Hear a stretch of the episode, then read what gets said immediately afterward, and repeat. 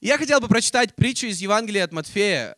Я верю, что мы сможем что-то для себя вынести по поводу следующего года и того, как мы можем не пропустить свое время и свой случай от Бога в этом году. И эта притча, ее чаще всего называют притча о талантах. И я люблю очень эту притчу, потому что она на самом деле не очень так о талантах, она больше об отношении людей к Богу и к тому, что Бог им дал. Но ее называют большинство притчи о талантах. Может быть, о самых талантливых людях, но не особо.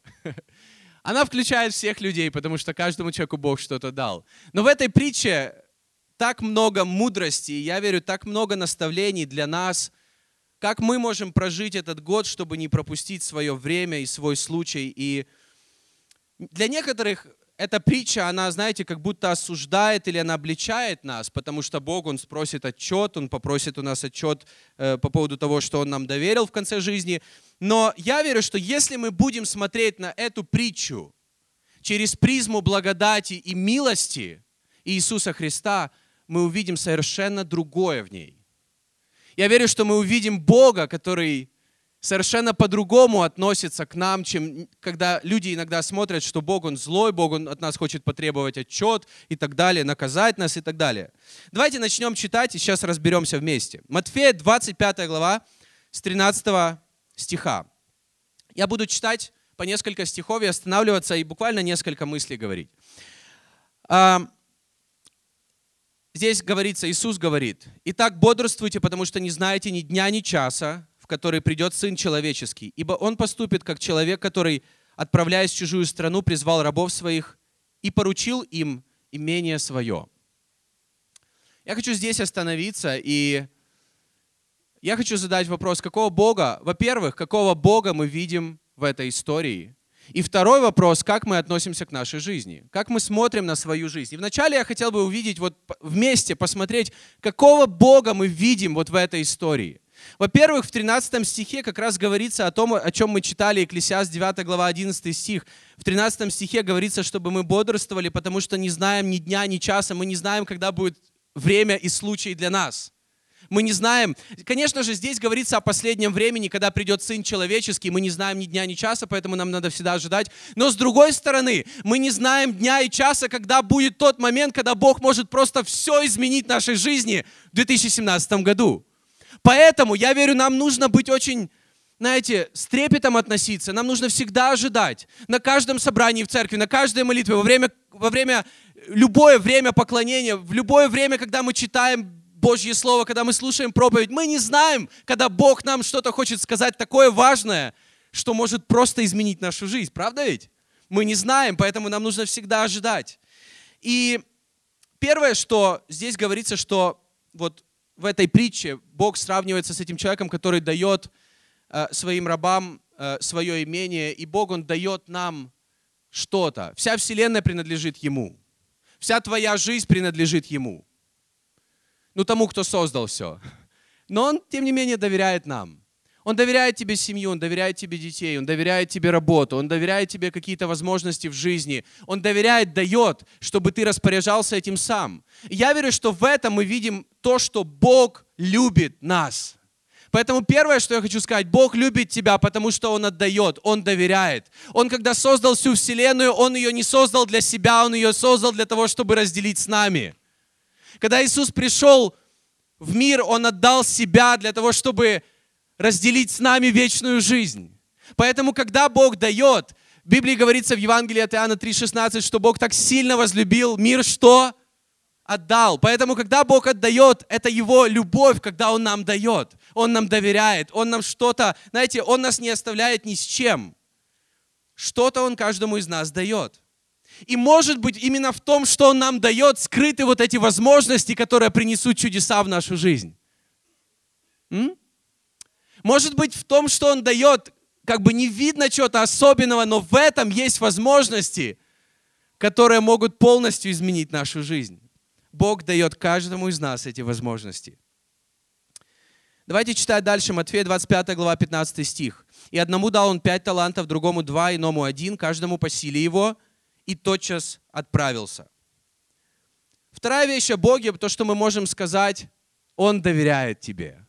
Первое, Он любит тебя. Второе, Он доверяет тебе. Он доверяет каждому из нас. Он доверяет нам таланты, Он доверяет нам дары, Он доверяет нам заботу о людях. Он доверяет нам какую-то силу, допустим, финансы, какие-то возможности, потому что мы можем кому-то помочь. Мы можем для кого-то быть благословением. Он доверяет каждому из нас. Когда у меня еще не было дочери, и она недавно появилась, когда мы ожидали с Аней, мы говорили об этом, что наша дочь, давай примем решение, когда она родится, наша дочь — это то, что Бог нам доверил, это Его дочь.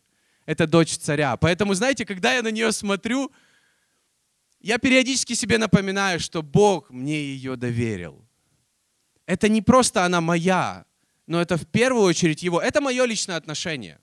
Я знаю, что по-разному родители относятся.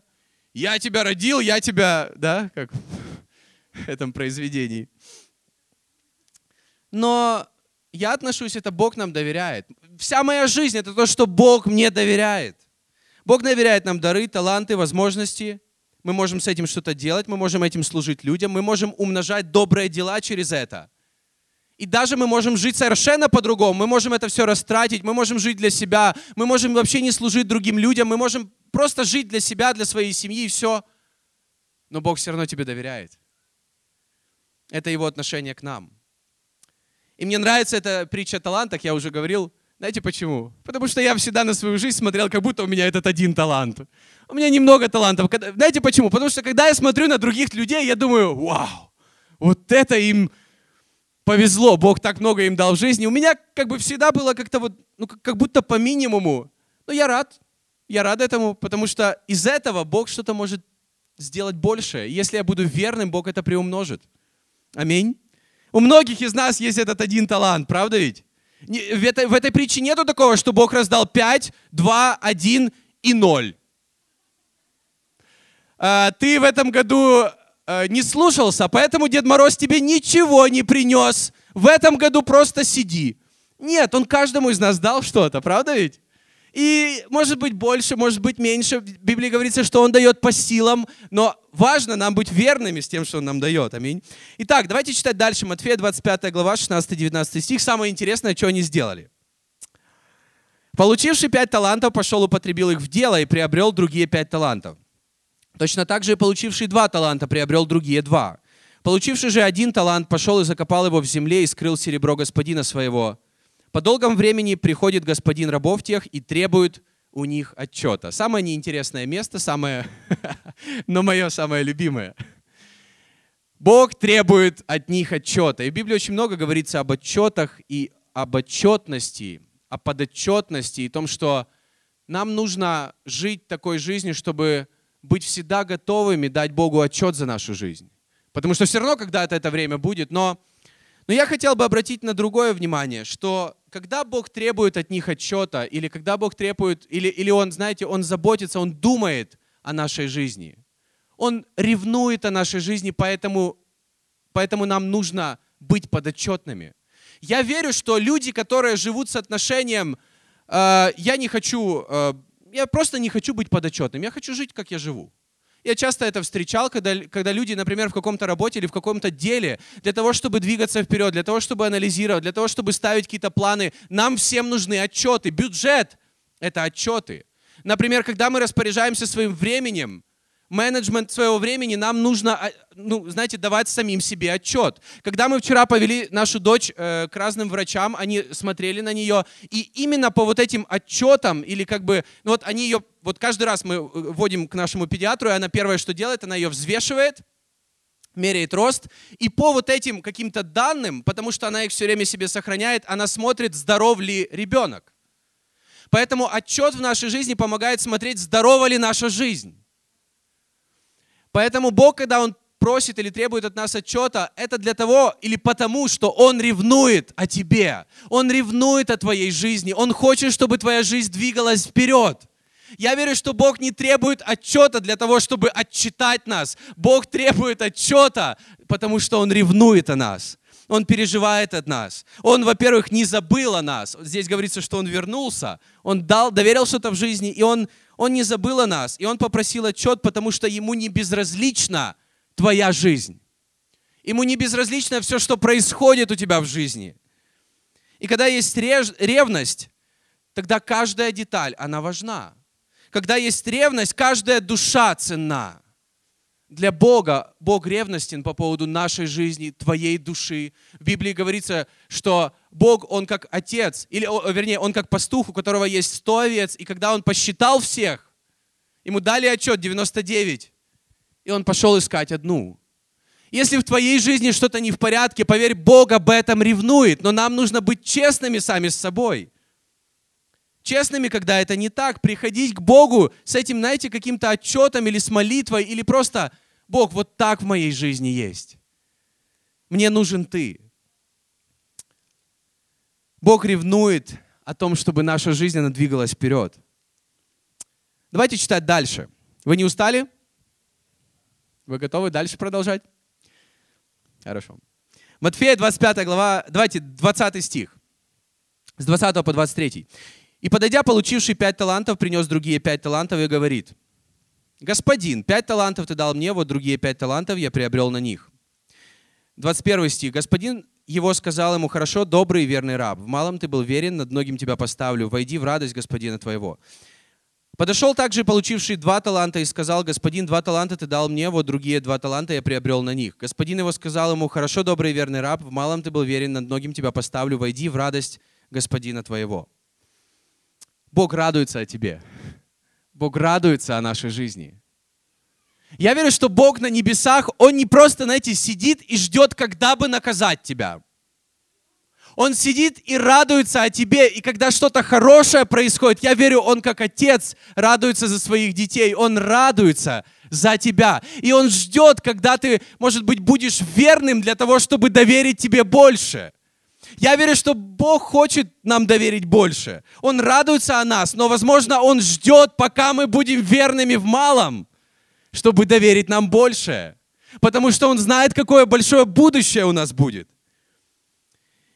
Он говорит, я рад, что ты верен в малом, я дам тебе больше. Он радуется нашим успехам, он радуется нашему росту, он радуется нашему движению. Как родители радуются росту своих детей? Я этого раньше никогда не понимал. Теперь я это понимаю. Она так быстро растет, и ты так радуешься, когда она растет. Я верю, Бог радуется, когда в нашей жизни двигается что-то дальше. И Он не злится, когда в нашей жизни ничего не двигается. Он огорчен когда в нашей жизни ничего не двигается. Потому что я верю, что Он хочет лучшего для каждого из нас. И когда я служу Богу, я не служу, потому что с таким, знаете, отношением, как будто я боюсь, что Бог меня накажет, если я не буду этого делать. Нет. На самом деле я делаю все, что я делаю, и, и, и большинство из того, что я делаю, этого не видно в воскресенье, это не касается воскресенья. Я делаю это, потому что я знаю, что Бога это радует. И я хочу просто делать это как для Него, быть верным в том малом, что Он мне доверяет. Я верю, что Его это радует. Я верю, что Он это благословляет. Мы не должны относиться к Богу как к Богу, который, знаете, ждет, чтобы нас наказать, если мы что-то не так сделали. Бог любит нас. Мы начали с этого. Он доверяет нас, нам. Аминь. Он ревнует о нас. Бог радуется о нас. И пятое, Э, Бог благословляет тебя, Бог благословляет нас. И давайте закончим читать э, с 24 по 29 стих. «Подошел и получивший один талант и сказал, «Господин, я знал тебя, что ты человек жестокий, жнешь, где не сеял, и собираешь, где не рассыпал. И, убоявшись, пошел и скрыл талант твой в земле, вот тебе твое. Господин же его сказал ему в ответ, лукавый ленивый раб, ты знал, что я живу, э, жну, где не сеял, и собираю, где не рассыпал. Посему надлежало тебе отдать серебро мое торгующим, и придя, получил бы мое с прибылью. Итак, возьмите у него талант и дайте имеющему 10 талантов, ибо всякому имеющему дастся и приумножится, а у не имеющего отнимется и то, что имеет. Я верю, что Бог не злой. Я не верю, что Бог злой и что Он злится на нас. Но иногда, читая эту притчу, мы видим злого Бога. Знаете почему? Потому что мы смотрим через призму того, как смотрел этот человек. Когда он говорит, я знал, что ты такой человек, это было его неправильное отношение. Это был его неправильный взгляд на Бога, потому что остальные такого не говорили. Ну, скажем так, большинство такого не говорило. Я верю, что Бог, Он хочет благословить нас. Он хочет дать нам больше. Когда он смотрел на Авраама, на жизнь Авраама, он говорит, я благословлю тебя, и я благословлю благословляющих тебя, потому что это то, какой я есть. Я хочу, чтобы в твоей жизни все приумножалось, поэтому я жду, когда ты будешь верным в малом, чтобы доверить тебе больше. Притча 11.24 говорится, что иной сыплет щедро, ему что? Прибавляется, а другой сверх меры бережлив, и он беднеет. Почему так? Потому что Бог благословляет и хочет благословлять, когда мы живем такой же жизнью, когда мы смотрим на Него как на Бога, который любит нас и хочет давать нам, и хочет благословлять нас, и хочет, чтобы в нашей жизни было больше, для того, чтобы быть большим благословением для других людей. И этот парень или этот человек закопал весь потенциал, потому что, во-первых, смотрел на Бога как на злого судью, а не на любящего отца, который верит в тебя. Поэтому я верю, что каждому из нас очень важно, когда мы смотрим на эту притчу, задать себе лично вопрос, какого Бога мы видим там. Мы видим любящего Отца, который любит нас, доверяет нам, ревнует о нас, заботится о нас, который хочет благословить нас, который радуется нам, потому что Он радуется на самом деле. И здесь говорится по поводу первого и второго, что Он радовался по поводу их. Но он был огорчен по поводу третьего. И то, как ты смотришь на Бога, я верю, это определит то, какой жизнью ты будешь жить в 2017 году. Потому что если ты веришь в Бога, но ты смотришь на Него, и ты думаешь, что Он на тебя злится, или ты думаешь, что Он, знаешь, как будто только и ждет, чтобы наказать тебя, ну, примерно такой жизнью ты и будешь жить. Ты будешь тоже, наверное, закапывать свой потенциал, ты будешь тоже знаешь, бояться сделать какой-то шаг по вере, шаг навстречу Богу или шаг навстречу тому предназначению, которое у Него есть для тебя. Не бойся. Если ты видишь Бога или веришь в Бога, который любит нас, а Он любящий Отец, Он тот, кто все отдал ради того, чтобы искупить наши души. Это тот, кто все отдал ради того, чтобы найти тебя. В Библии говорится еще одна притча, короткая притча, которую Иисус рассказывал о том, что Царство Божье, оно похоже на то, когда э, человек нашел сокровище на поле, и потом от радости об этом пошел, продал все, что имел, и купил это поле из-за этого сокровища. Я не буду сейчас открывать это место из Библии. Это один стих. То есть человек нашел это поле, э, вернее, на поле сокровище, и ради этого сокровища продал все, что имел, чтобы купить это поле. И часто мы думаем о своей жизни, что нам нужно так продать все или отдать все для Бога. Но подумайте о другом, ведь это Бог, увидев нашу жизнь и видя сокровище в нашей жизни, в тебе, ради твоей души Он отдал все, чтобы купить твою жизнь и завоевать твою душу, потому что твоя душа — это сокровище для Него. Так о каком Боге мы здесь говорим? Потому что Бог во всех притчах — это один и тот же Бог. Бог, который любит и который готов все отдать ради нас. Аминь. И вопрос также, как мы смотрим на то, что есть в нашей жизни сейчас, то, что Бог доверяет нам – что мы делаем со своей жизнью, со своими дарами, талантами, со своим потенциалом в нас. И я знаю, что многие люди часто говорят, в тебе такой потенциал, только ты не знаешь, что с этим делать. Я верю, что эти двое из притчи о талантах, которые умножили свои таланты, они немного по-другому смотрели на свою жизнь. И вот вопрос, как? Я задумался, а как они смотрели на свою жизнь? Как они смотрели на все, что Бог доверяет им? И я хотел бы сказать быстро еще пять мыслей по поводу того, как они относились к своей жизни. Я сказал пять вещей, которых, как они относились к Богу, но как они относились к своей жизни. Я верю, это очень критично и, и важно, потому что если у нас будет вот такое отношение, как у этого третьего, то сколько бы у нас здоровья талантов не было, мы все равно их зароем. Эта притча не о том, кто более талантливый, а кто правильно относится, смотрит на Бога и кто правильно смотрит на свою жизнь. И одна из, из первых вещей, которые я верю, что была у этих ребят, это то, что у них был Божий страх. Потому что В Псалме 111, первом стихе говорится, что блажен муж, боящийся Господа. Благословен, счастлив, удачлив, достоин зависти. Это перевод слова блажен. В Библии также говорится, что начало мудрости – это страх Божий. Экклесиаста, последняя глава, 13 стих, 12 глава, 13 стих. Это последняя глава. Вот когда Экклесиаст написал 12 глав, мудрая, мудрая, мудрая, мудрая, мудрая книга, и в конце, в предпоследнем стихе, кто обращал внимание? Он говорит, вообще сущность всего, вот сущность всего, что я вот говорил, бойся Бога и исполняй Его заповеди. Бойся Бога. Я верю, что вот это отношение Божьего страха, это когда Бог тебе что-то доверяет, но ты с этим верен. Ты, ты не просто относишься к этому, я, да ничего страшного, пусть полежит, пусть там где-то будет в долгом ящике, но ты, ты боишься, знаешь, вот не пропустить то, что Бог доверяет тебе или что Он хочет сделать в твоей жизни. Лично для меня Божий страх, это, наверное, просто одна из каких-то граней, но лично для меня это, когда я боюсь пропустить то, что Бог для меня приготовил в будущем. Поэтому, поэтому я задаюсь вопросом, как мне не пропустить мое, мое время и мой случай в 2016 году. И Божий страх — это то, что мне нужно, когда я смотрю или как я отношусь к своей семье, к своей работе, к служению, к Божьему дому, нужно относиться с Божьим страхом. И это, начина... это у нас в сердце. Вторая вещь, которая вот было желание у этих людей, желание расти, желание двигаться вперед, желание приумножить то, что у них было.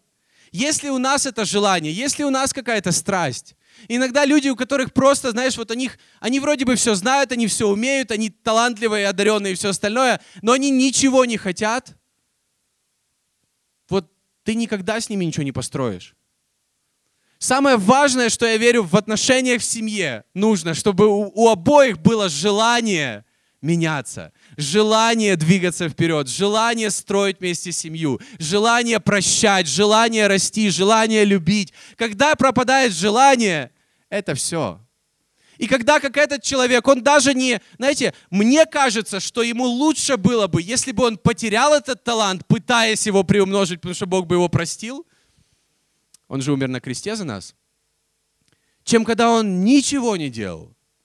Просто ничего не делал. И мне кажется, даже Бог не может помочь с тем, когда мы просто ничего не делаем. Но даже когда мы в таком состоянии, не знаю, просто не забывай, что Бог тебя любит. Бог тебя любит все равно. И пусть у тебя будет в этом году желание идти вперед желание, возможно, оставить какой-то сложный сезон или сложный год в своей жизни. Иди вперед. Не останавливайся, не сиди просто так. Третья вещь, которая однозначно была у этих двух парней, или мужчин, или, или людей, это верность в малом.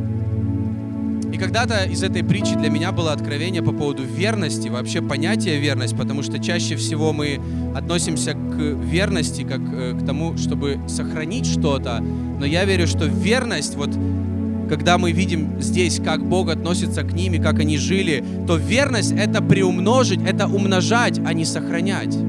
То есть, другими словами, верность перед Богом — это когда Бог тебе дал один, но ты с этим что-то делаешь.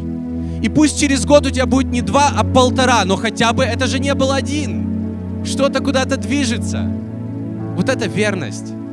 А неверность — это не только, знаешь, когда ты потерял или разрушил. Неверность — это когда ты просто ничего не делаешь с тем, что Бог тебе дает. Вот это неверность. Поэтому я думаю, что верность в браке, если посмотреть через призму этой притчи на свой брак — неверность в браке, это просто ничего не делать.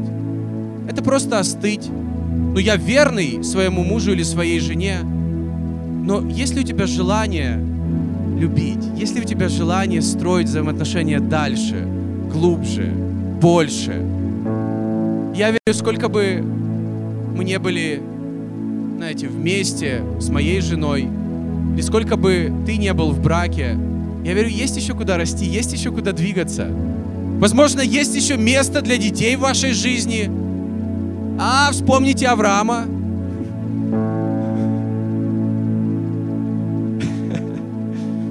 Поэтому верность начинается с мелочей, когда ты верен в маленьких вещах. Когда ты делаешь на отличном мелочи, Потому что в Библии говорится, что так же, как ты верен в малом, ты абсолютно так же будешь относиться к большему.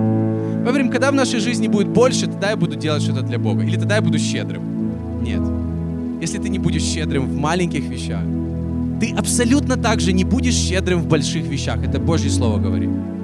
Если ты не можешь отдавать десятину Богу, отдавать, знаете, доверяя Ему, с маленьких вещей, ты никогда не будешь делать это по поводу больших вещей. Если ты не будешь делать самое лучшее в маленьких вещах, также будешь относиться к большим вещам. Четвертое — это благодарность за все. Это, которое, это отношение, которое было у этих двоих. Я хотел бы еще раз прочитать 20 и 22 стих.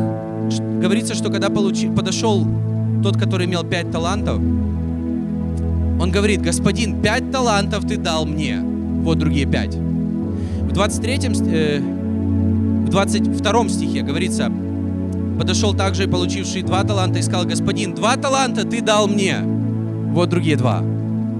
Но когда подошел третий человек, он сказал, господин, и он сказал, не один талант ты дал мне. Он, знаете, не, не, не просто не пришел и сказал, Бог, ты мне дал вот это и вот это, спасибо тебе.